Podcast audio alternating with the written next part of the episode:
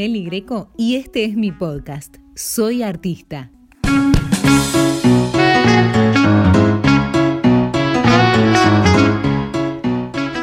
Este es el capítulo 3 de Soy artista y aquí vamos a pensar al artista que vive y se desarrolla en el mundo capitalista, en donde todo individuo vale lo que gana.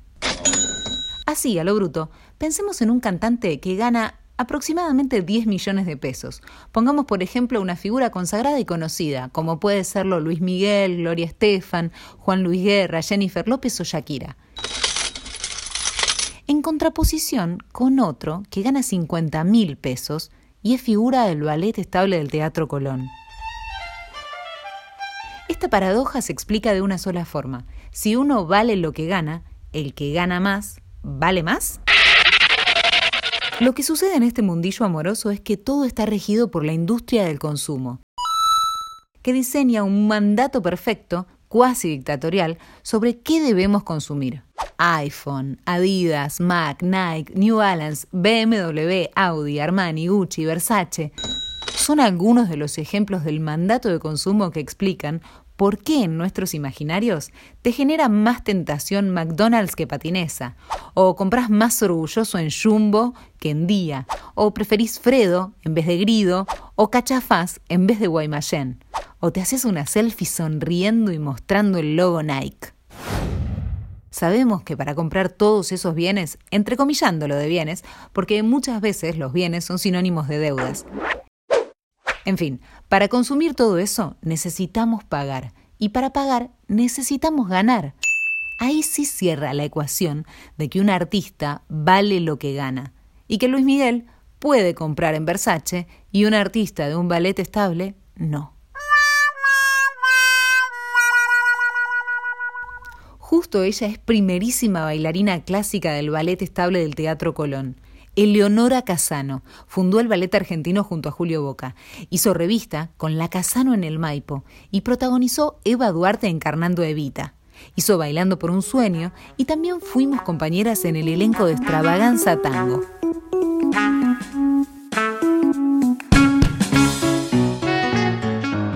Bienvenida, Eleonora, ¿cómo estás? Hola Meli, ¿cómo te va? Hola, Ele, bienvenida al podcast. Qué lindo escucharte. Para mí también, hace un montón que no hablamos. Este podcast tiene un poco la idea de hablar con artistas y sobre artistas, y me interesa muchísimo porque vos ocupaste lugares de primerísima figura de un ballet estable y después también estuviste en programas populares eh, en televisión. Entonces, un poco el capítulo de hoy tiene que ver con el valor que tiene un artista, ¿no? ¿Cuánto vale un artista en este mundo capitalista y tan loco, ¿no? Mira, yo creo que eso depende un poco del lugar y la situación que está. Yo creo que un, artista vale, vale mucho en todos los, eh, los sentidos, ¿no? No importa dónde estés, sos un artista y tenés una, una capacidad de expresión que mucha gente no la tiene. Eh, y es muy importante para la riqueza y los sentimientos de, que, de los que nos ven. Eh, muchas veces nosotros como artistas no nos damos cuenta eh, lo que causamos en el espectador. y yo creo que eso es lo más importante de, de un artista, ¿no? con la simpleza de estar arriba de un escenario o estar cantando, sabiendo hacer lo que cada uno hace eh, le transmite o le llega al otro cosas que, lo movilizan y tal vez muchas veces nosotros no nos damos cuenta de todo lo que causamos. Totalmente. Y en este sistema en el que estamos inmersos y a veces un poco invisibles, lamentablemente, ¿crees que podría haber de alguna forma eh, más reconocimiento desde, desde el Estado, desde los reconocimientos económicos que pueda llegar a tener un artista. Sé que tuviste muchísimas em, como intentos de, poder modificar la cuestión jubilatoria para los bailarines, por eso quería charlar esto con vos.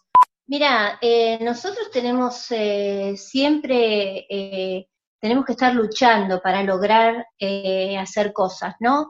Es lamentable que tengamos que estar así, porque mm, hay muy pocos lugares que tienen todo relativamente en condiciones para poder bailar. Yo te hablo exclusivamente de la danza, por ejemplo. Em, y después hay un montón de artistas que quedan colgados, que no entran en ese circuito o en ese sistema. Trabajo bien pago, con jubilaciones, con, con cantidad de funciones. Eh, Julio y yo hicimos casi todo lo que hicimos, lo hicimos en forma privada. Vos pensás que todo lo que bailamos y todo lo que logramos lo, hicimos en forma privada con el apoyo de nada, de un productor, Lino Patalano, eh, y de estar em, esforzándonos y, muchas veces lo que se recaudaba para funciones era para invertir, para nuevos espectáculos, y todo así. Y cuando se buscaba el aval, ya sea municipal, estatal o algo, nunca se conseguía. Eh, muy pocas veces tuvimos el apoyo. Todos se tendrían que preocupar para darle, prestar más atención con el arte, la cultura, eh, hasta se tendría que incluir en los colegios, que sea parte, no solamente dibujo, arte, eh, plástica, se tendría que incluir danza, canto yo descanso muchísimo en, gente como vos que desde el amor, desde la pasión y obviamente desde el talento, lograron rupturas, porque lo que lograste vos a lo largo de tu carrera y junto con el ballet argentino fue quebrar un molde, o sea, romper un molde y modificar un paradigma, ¿no? Eh, ¿cómo, viviste eso? Romper no es fácil, ¿no? Eh, hay, que, hay que arriesgarse, hay que jugarse, te puede salir bien o no, yo hoy se los digo a mis hijos, ¿entendés? Que a lo mejor eh, te sale mal el hecho de romper, pero bueno, si no probás no vas a darte cuenta. Y nosotros probamos. Creo que logramos eh, acceder a lugares donde el ballet antes no se veía, no existía, no que no existía, pero no le prestaban atención por el solo hecho de decir, no, esto no es para mí porque no lo entiendo. Entonces le dimos a la gente la oportunidad de ver si les gustaba o no. Y claramente hay muchísima gente que se dio cuenta que le gustaba por ese medio, no por ir al Teatro Colón. Cuando nosotros empezamos a hacer funciones en, el Luna Park o en, en, plazas, eh, al aire libre, nuestros mismos compañeros nos decían, no, pero vale no es para hacer en un lugar así. Críticas, palos. Cuando yo eh, estuve haciendo la Casano en el Maipo, revolución. Antes de hacer la Casano en el Maipo, yo decidí quedar embarazada, le dije a Lino Patalano y a, Julio que quería estar más tranquila y me quedé en mi casa estudiando teatro y canto. Cuando yo comentaba que quería estudiar canto, que estaba estudiando canto, mis compañeras me decían, ¿cómo vos vas a estudiar canto? No, no podés estudiar canto era como que sos bailarina clásica y no puedes hacer otra cosa. Y ahora está todo un poco más eh, evolucionado y crecimos mucho en ese sentido, pero hace veintipico de años no sucedía esto. Tengo súper eh, claras las imágenes de ustedes haciendo matador, las puntas de colores, eh, Julio bailando en torso, vos con colores flúor, eh, son todas cosas que marcaron un precedente para llegar a hoy. Y sí, es que hay que ir rompiendo. Yo creo, yo, soy bastante jugada, ¿no? Si no, no hubiese hecho lo que hice con lo de Flavio. Totalmente. Con lo que hice en extravaganza. Yo lo pienso hoy, digo, qué loca. Me gusta, ¿eh? Me encanta. Siempre fui un poco arriesgada, siempre fui, me gustó esa cosa de, la adrenalina, de, de, tirarme o de ir a las montañas rusas y qué sé yo como vos me decías antes, de ir al bailando. Cuando fui al bailando, me divertí muchísimo aprendiendo semana tras semana cosas diferentes. Y yo ingresé ahí justamente para mostrar que se puede hacer. Lo hice con eh, la cabeza de pensar que iba a estar en lugares de todo el país y fuera del país también, eh, que me iban a ver bailar personas que jamás hubiesen tenido la oportunidad de verme bailar si no era en el living de su casa y yo hice Don Quijote, hice La muerte del cisne en el living de su casa. Y yo la pasé bárbaro, me pagaron re bien, así que si te tengo que decir si es negativo, no, yo lo veo eh, positivo. desde, obviamente, desde una óptica también muy abierta, que es lo que yo siempre pondero mucho en el artista y por eso me encantó trabajar con vos y conocerte. Sí, yo, ¿sabés que Te soy sincera, yo voy al teatro, hago, hago lo mío, pero después a veces me olvido de lo que soy.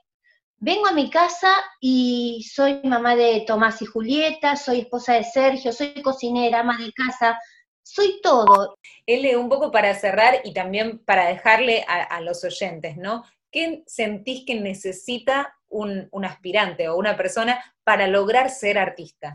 Eh, primero, mucho amor por lo que se hace. Si no hay amor y pasión y entrega, estas tres cosas son fundamentales. Podés tener más o menos condiciones, eh, pero si no tenés estos condimentos, es muy difícil llegar. Eh, se pueden hacer muchas clases, se puede ser perfecta técnicamente, pero si no tenés el corazón, si no tenés eh, la pasión de subirte todos los días al escenario o de ir solamente, la pasión de ir a hacer la clase, ¿entendés?